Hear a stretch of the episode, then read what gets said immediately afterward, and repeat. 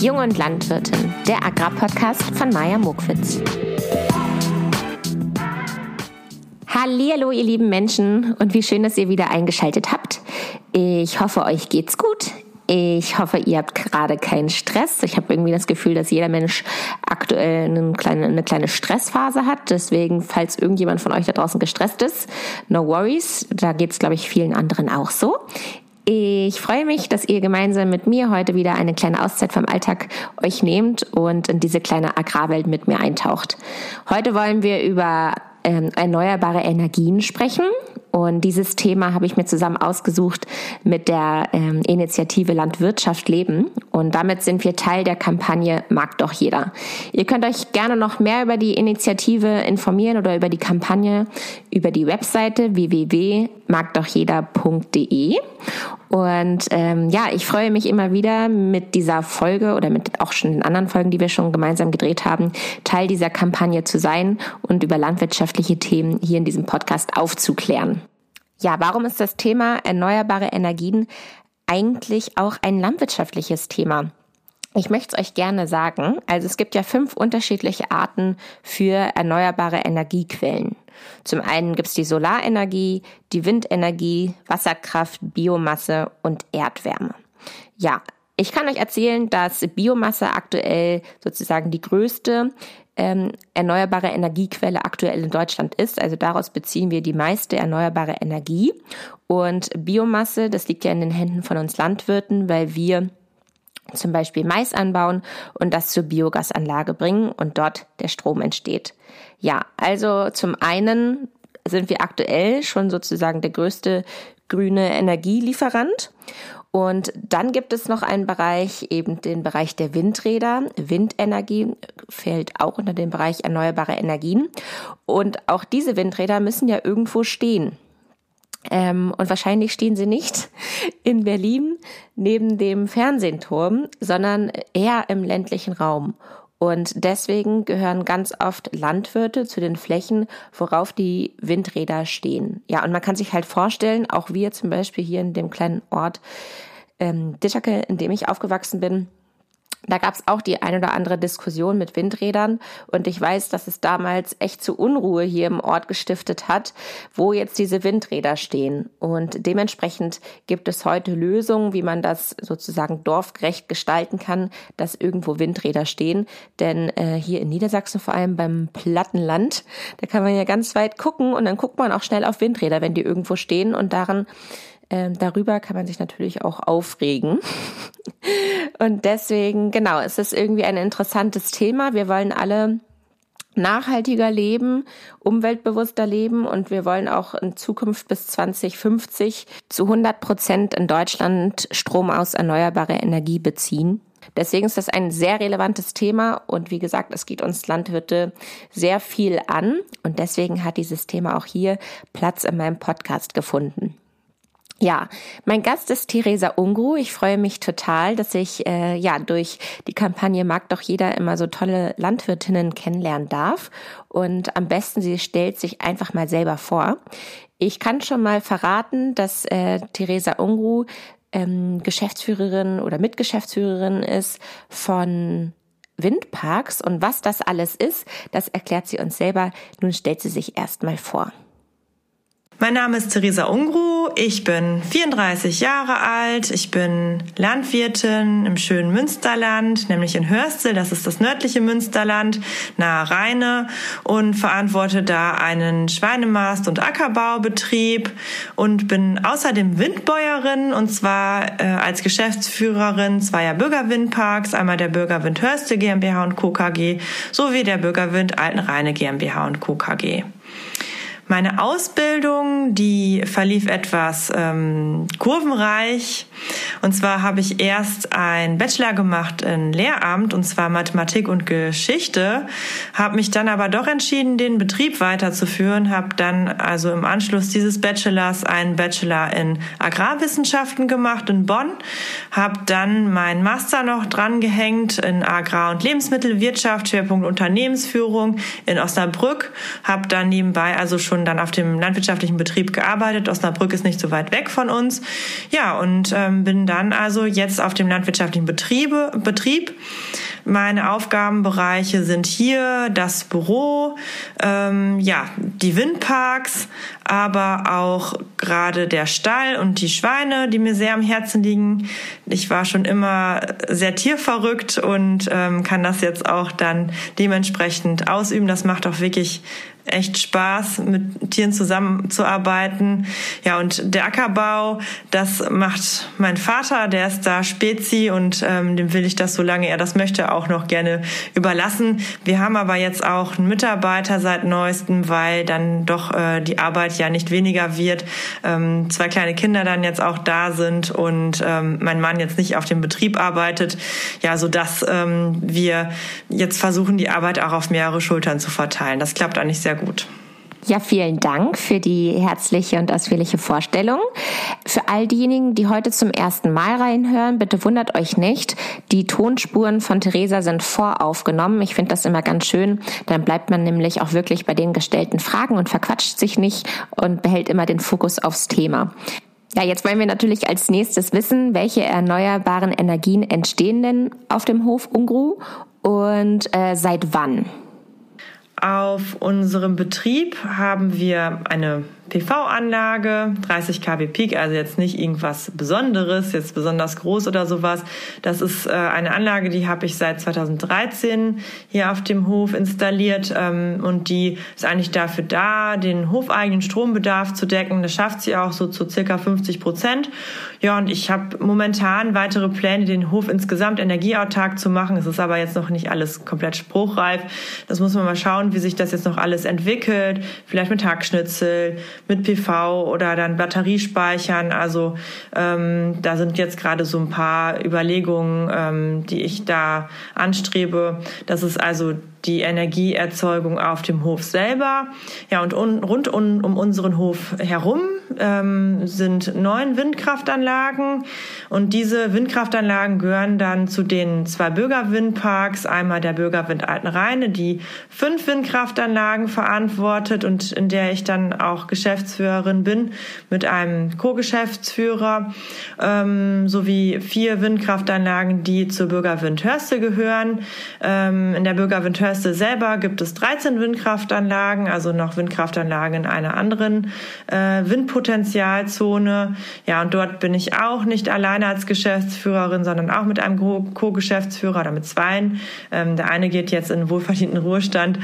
Ja, und ähm, so mh, mm, haben wir also auch Windkraftanlagen drumherum äh, um unseren Hof, die in irgendeiner Art und Weise dann ja auch ähm, zu unserem Betrieb dazugehören.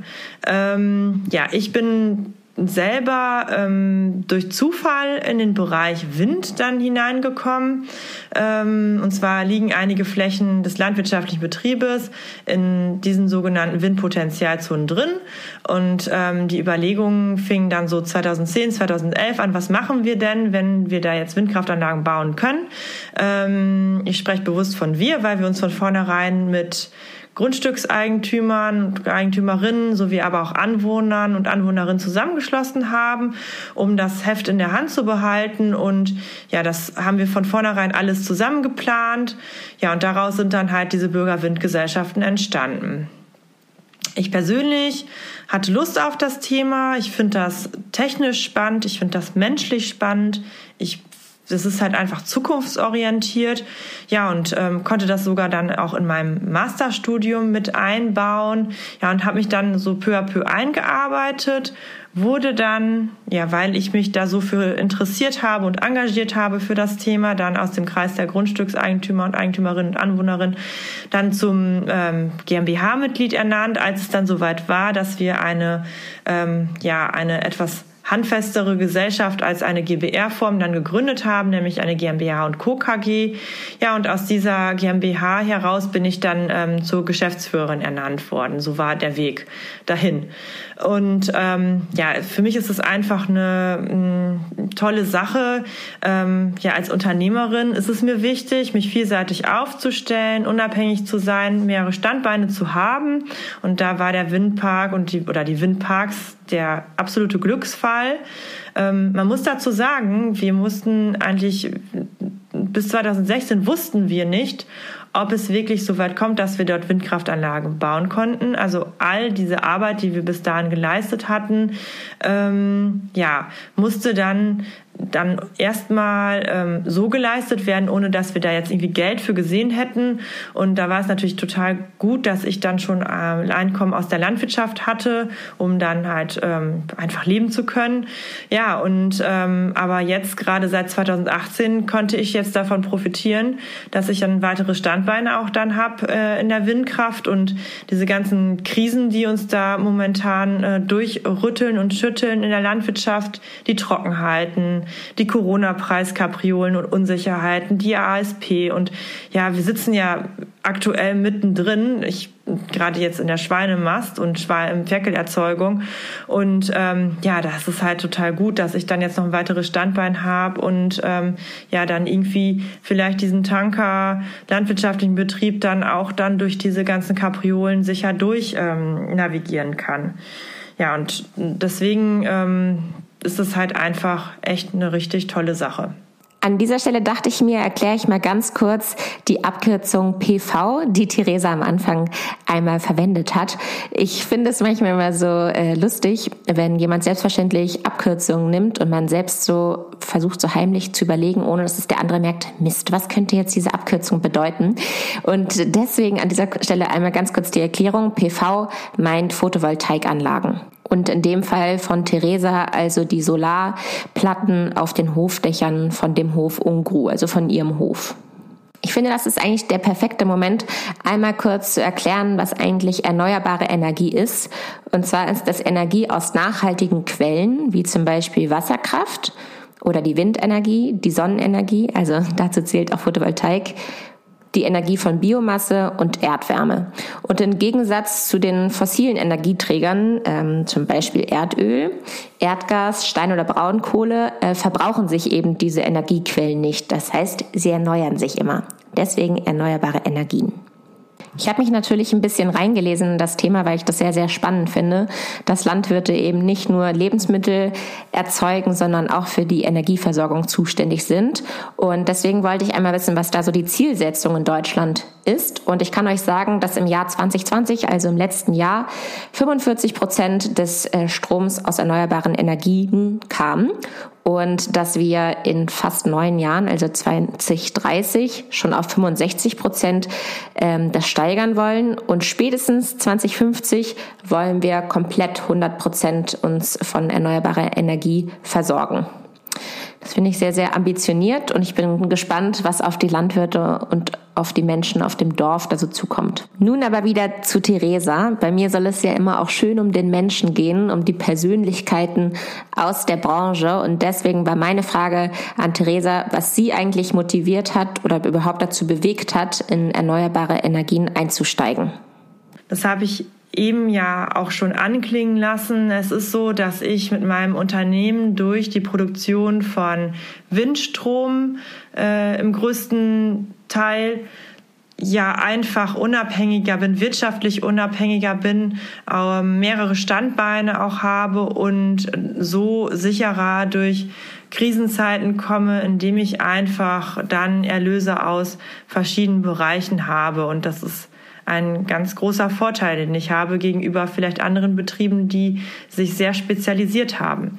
Und ähm, außerdem ist es für mich persönlich ein sehr erfüllender Job, in dem ich ja auch aktiv etwas gegen den Klimawandel tue und dort Strom erzeuge, den alle benötigen und auch günstig erzeuge und ähm, ein Konzept entwickle und entwickelt habe, wie es dann auch geht, dass es halt auch mit Akzeptanz ähm, einhergeht. Da komme ich ja gleich noch auf das Thema Bürgerenergie und das ist einfach sehr erfüllend, wenn man dann von sich behaupten kann, dass man ähm, in allen Bereichen der Nachhaltigkeit ein Konzept entwickelt hat, dann das meiner Meinung nach sehr zukunftsfähig ist. Was haben deiner Meinung nach erneuerbare Energien mit Klimaschutz und Nachhaltigkeit denn genau zu tun? Also ja, die Erzeugung erneuerbarer Energien ist halt ein wesentlicher Bestandteil in puncto Nachhaltigkeit und Klimaschutz. Und ähm, es ist einfach so, dass wir wegkommen müssen von fossilen Energieträgern wie Kohle oder Erdgas, die halt nicht unendlich zur Verfügung stehen und der Energiehunger wächst noch und es ist einfach eine, was, was, was wir hier machen, das ist eigentlich eine Schlüsselfunktion, dass unsere Gesellschaft langfristig, so wie sie jetzt besteht, weiter bestehen kann. Und ähm, das haben wir sogar dann mit dem Prinzip des Bürgerwinds oder der Bürgerenergie noch versucht, noch zu koppeln, indem wir dann auch das Thema Nachhaltigkeit dann in den sozialen Bereich dann auch mit ähm, ja, in den sozialen Bereich der, der Nachhaltigkeitsdebatte mit eingearbeitet haben. Dazu komme ich aber jetzt gleich noch. Meine nächste Frage an Theresa war, was denn Ihrer Meinung nach die Vorteile von einem Bürgerwindpark sind und ich dachte mir, an dieser Stelle gebe ich noch mal eine ganz kleine Definition von Bürgerwindparks, weil dieser Begriff jetzt mehrmals auftauchen wird. Und ich fand das noch mal ganz schön, das so vor Augen zu haben, was das denn eigentlich meint. Also ein Bürgerwindpark oder vielmehr der Begriff Bürgerwindpark benennt eben Projekte zur Realisierung eines Windparks. Also man kann sich mehrere Windräder auf einem Feld vorstellen, ähm, die dort mal entstehen sollen. Und damit sie dort überhaupt mal aufgestellt werden dürfen, wird die dort lebende Bevölkerung, also die Ortschaft, gefragt, ob sie sich an diesem Projekt beteiligen wollen. Und Ziel ist es eben, dass die Menschen, die dort wohnen, ähm, ja von den Windrädern nicht so gestört sind. Also man hat ja auch bestimmte Einbußen, zum Beispiel Schatten Schattenwürfe von dem Flügel der Windräder oder vielleicht auch ein kleines Rauschen, also eine Soundstörung und, und, und. Und damit sich eben diese Lebensqualität von den Menschen nicht stark verändert, dürfen sie sich eben an diesem Projekt beteiligen. Genau, da gehört natürlich einiges zu, also Investitionskosten, Betriebskosten, äh, wie wird das Ganze überhaupt finanziert und, und, und, die Einnahmestruktur. Und das heißt, es ist am Ende ein riesiges Bürgerprojekt, dass so ein Windpark entsteht. Nun zurück zu meiner Frage an Theresa. Was sind deiner Meinung nach die Vorteile von solch einem Bürgerwindpark in der Landwirtschaft? Also, ich hatte das eben ja schon anklingen lassen. Nachhaltig ist die Produktion der erneuerbaren Energien ja an sich ja schon, weil wir halt ja wesentlichen Anteil daran haben, dass man irgendwie im Klimaschutz weiterkommt. Aber man darf diese soziale Komponente nicht unterschätzen. Und zwar ist der ländliche Raum aktuell extrem gefordert, gerade was die Produktion von erneuerbaren Energien betrifft. Ähm, diese ganzen Forderungen, die dann aus Berlin kommen, auch gerade auch aus den städtischen Bereichen, dass wir doch jetzt alle sauberen Strom brauchen und so weiter, das muss im ländlichen Raum umgesetzt werden. Das ähm, fordert die Bevölkerung des ländlichen Raums enorm. Warum? Weil da es natürlich auch um Geld geht und um die Frage, ähm, wie dieses Geld verteilt wird, aber auch um Nachteile geht und die Frage, wer diese Nachteile dann ausbaden muss. Und ähm, da berücksichtigt dieses Prinzip des Bürgerwindparks einfach auch diese Komponente, indem man einen ganz großen Fokus darauf lebt, legt, dass Windkraftanlagen auch ähm, akzeptiert werden in der Bevölkerung.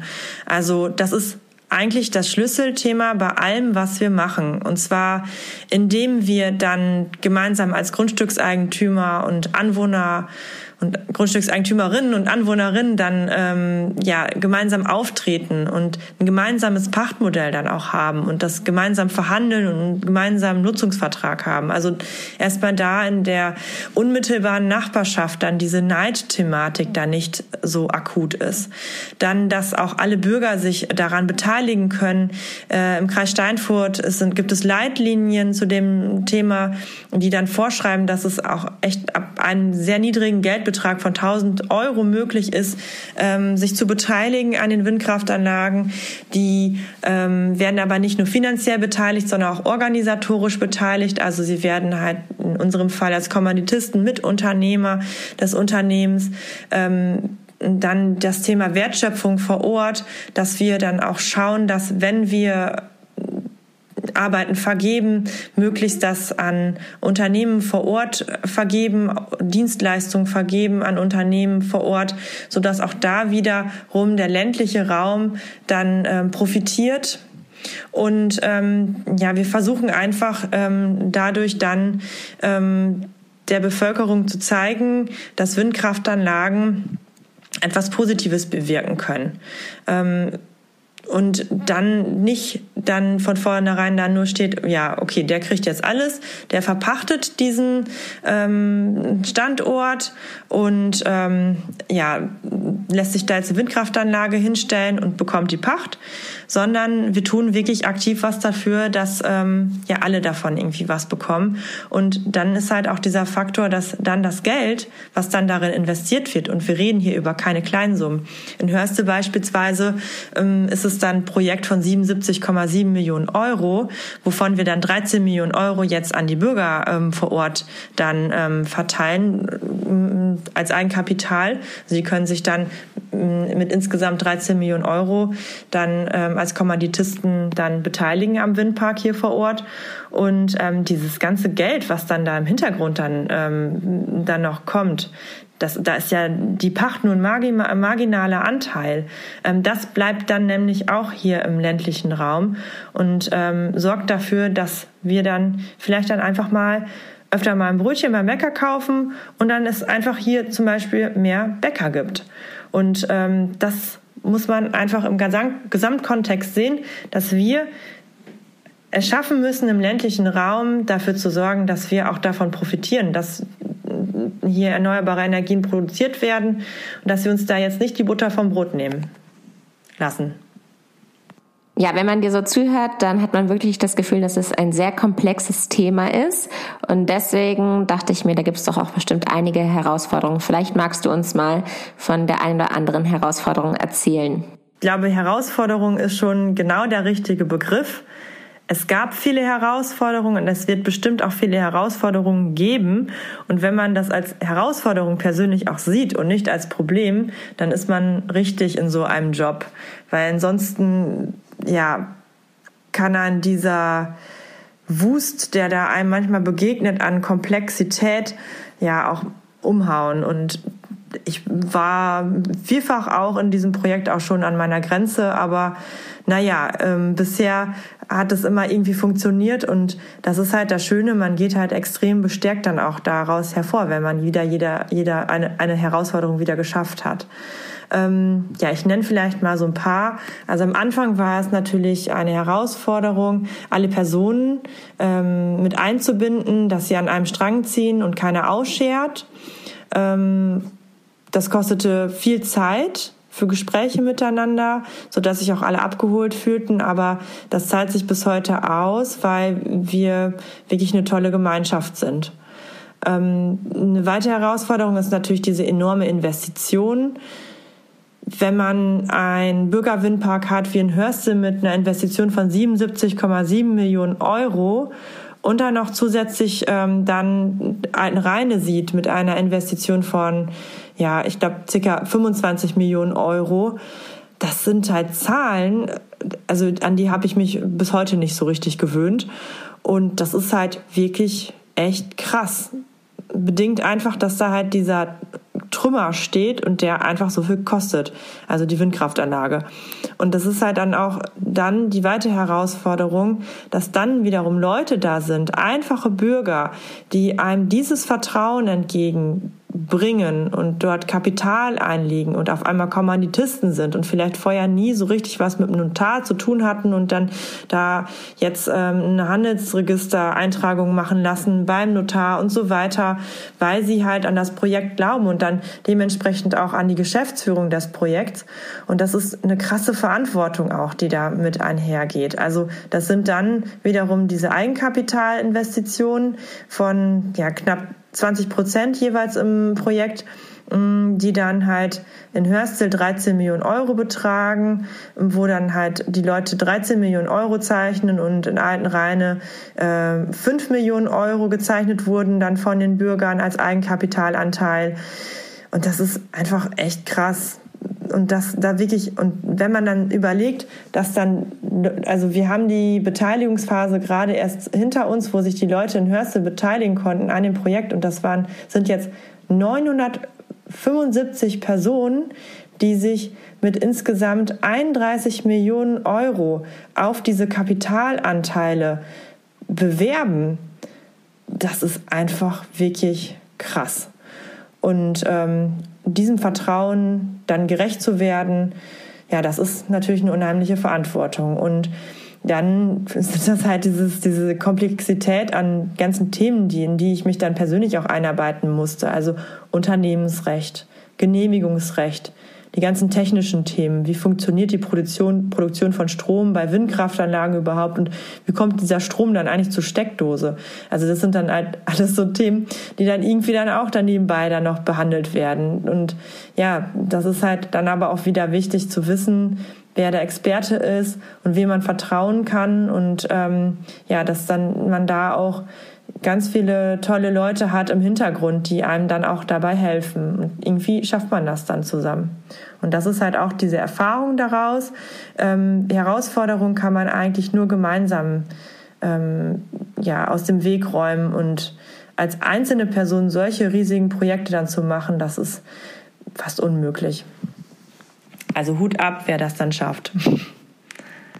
Wahnsinn, um was für eine Menge Geld es hier geht und wie viele Menschen doch bereit sind, da mitzuwirken und ja, so ein nachhaltiges Projekt vor Ort umzusetzen, also in der Region umzusetzen. Wie gesagt, der Wunsch in Deutschland besteht, dass es immer mehr nachhaltige Energiequellen gibt und irgendwo müssen sie ja entstehen und umso besser ist es, wenn sich ein Ort zusammentut.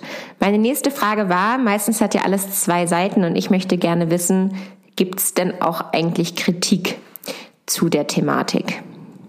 Klar gibt es auch Kritiker. Man kann es nicht allen Menschen recht machen und man muss auch ähm, sehen, dass alle Menschen verschiedene Situationen haben und vielleicht auch sensibler auf Windkraftanlagen reagieren als andere. Ähm, vielleicht fange ich mal mit dem Thema an, was ja vielfach dann auch kommt von irgendwelchen Leuten, ob Windkraftanlagen überhaupt ähm, die für ihre Herstellung angesetzte Energie wieder erwirtschaften. Es ist so, dass aktuelle Berechnungen nochmal vom Umweltbundesamt ähm, Ökobilanz vorgelegt haben, dass Windkraftanlagen durchschnittlich schon nach zweieinhalb bis drei Monaten energetisch amortisiert werden. Also das ist ganz klar ähm, dann ähm, zu bejahen, die Frage dann inwieweit äh, spielt dann der Schutz von Mensch und Natur überhaupt dann eine Rolle, auch bei der Planung und dem Bau von Windparks? Also ich hatte das ja schon eben gesagt. Ähm, eine Planung von Windkraftanlagen dauert mittlerweile sechs bis sieben Jahre. Äh, und eine ganz, ganz große Rolle ist da halt, dass man vorher ganz viele Gutachten dann auch machen muss, die dann Mensch und Natur dann auch berücksichtigen. Also Schallgutachten, die Richtlinien der TH Lärm dann, mm, dann auch mit einbinden, um zu schauen, okay, wird der Mensch auch genügend geschützt, was den Schall betrifft. Dann naturavifonistische Gutachten, wo dann her, hervorgeht, inwiefern es Vögel gibt, dann insbesondere auch oder Fledermäuse, die von den Windkraftanlagen gefährdet sind, beziehungsweise diese meiden. Und das muss man dann auch wieder kompensieren. Also bei uns beispielsweise haben wir eine ehemalige Militärflugplatzfläche angepachtet und dort ähm, äh, dann auch ähm, 650 Meter mal 90 Meter Landebahn sogar dann ähm, entsiegelt, um dort dann ein Eldorado für Brachvögel und Kiebitze anzulegen, sodass die dort wieder eine Heimat finden, weil die halt Windkraftanlagen tendenziell eher meiden und dann halt dann dort nicht mehr brüten und dann müssen die halt Alternativen haben, um dort dann zu nisten. Das haben wir geschafft ähm, und das ist auch schon bestätigt durch Gutachter, dass das so klappt auf diesem Gelände. Ja, und Fledermäuse, da, da werden die Windkraftanlagen dann zu den Zeiten, wo die dann fliegen, dann zum Beispiel auch abgeschaltet. Ja, und dann gibt es ja insbesondere von Bürgerinitiativen auch das Thema ja, Schall beziehungsweise auch Infraschall. Ähm, das ist halt aber bisher nicht gutachterlich irgendwie nachweisbar, dass das ein Einfluss hat, also der Infraschall von Windkraftanlagen auf den Menschen. Und mh, mm, da gab es noch dann so ein Gutachten ähm, ähm, vom Bundesamt für Gesundheit und Risikobewertung. Ähm, ja, das wurde dann auch viel zitiert, diese Studie zum Thema Infraschallpegel. Und ähm, da war es dann sogar so, dass diese Studie nochmal nachberechnet wurde von einem Wissenschaftler. Und ähm, da gab es einen Rechenfehler drin, sodass auch da der Infraschallpegel ähm, 400 mal stärker dargestellt wurde, als er tatsächlich war. Also das heißt, dass Infraschall tatsächlich 4000 mal leiser als bislang angenommen ist, sodass auch viele Kritiker sich nicht mehr auf diese Studie berufen können. Und ich habe aber eingangs schon gesagt, jeder hat da vielleicht auch ein anderes Gespür für. Ähm, kein Mensch ist gleich und ähm, das muss man auch ähm, respektieren und auch ernst nehmen, die Thematik, wenn Leute mh, sich darüber beschweren.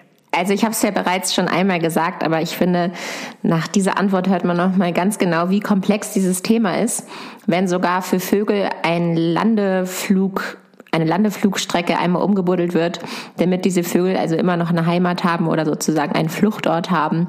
Und dass für Fledermäuse extra die Anlage ausgestellt wird, das finde ich ja wirklich sehr erstaunlich und es ist mal wieder ein Zeichen dafür, wie hoch der Stellenwert von unserer Artenvielfalt ist. Ja, kommen wir jetzt zu meiner letzten Frage. Und zwar wollte ich von Theresa wissen, ob sie denn stolz darauf ist, was sie tut. Und diese Frage stelle ich immer besonders gerne, weil ich finde, dass sie einen an erster Stelle immer ein bisschen verlegen macht. Aber dennoch finde ich meistens alle Antworten immer sehr, sehr ehrlich. Und ähm, ja, da es bei mir hier immer um die Persönlichkeit gehen soll, ist das nochmal eine sehr persönliche Frage an Theresa von mir gewesen. Und das ist auch ihre letzte Antwort. Ich glaube, ich bin eine der wenigen Personen, die von sich behaupten kann, dass sie niemals einen anderen Job machen wollten als den, den sie jetzt machen. Und ähm, ich weiß, dass das wirklich eine, ein Geschenk ist. Und da schließe ich sowohl die Landwirtschaft mit ein, als auch die Bürgerwind-Geschäftsführung. Ich habe einfach ähm, eine ganz eine, eine, ein Aufgabenspektrum, das total vielseitig und, und spannend ist was ich gerne mache und auch der tägliche Stallrundgang bei den Tieren. Ähm, wenn ich den nicht habe, dann fehlt der mir regelrecht, weil ich da auch einfach diese händische Arbeit dann, diese Bewegung ähm, habe, wo ich dann auch einfach im Kopf mal abschalten kann und nicht die ganze Zeit irgendwo kommunizieren muss. Das ist, das tut so gut. Und ähm, so dieses ganze insgesamte ist halt so toll und spannend, was ich machen darf. Und ich bin absolut stolz darauf, ähm, was ich jetzt schon erreicht habe. Ähm, in der kurzen Zeit, in der ich jetzt eigentlich erst ähm, arbeite, das sind ja noch nicht mal zehn Jahre, ähm, was ich da schon erreicht habe. Und ähm, es ist halt alles eigentlich mit dem Ziel, dass ich auch meinen Beitrag dazu leisten möchte, dass der ländliche Raum weiter so ist, hier im Münsterland, wie er ist. Mir liegt er nämlich so sehr am Herzen. Hier bin ich geboren, hier lebe ich. Und ähm, das Münsterland ist eine Gegend, der es gut geht. Es gibt keine hohen Arbeitslosenquoten. Viele Menschen engagieren sich und ich möchte einfach, dass das so bleibt. Ich kenne ja auch die Regionen, wo es nicht so ist.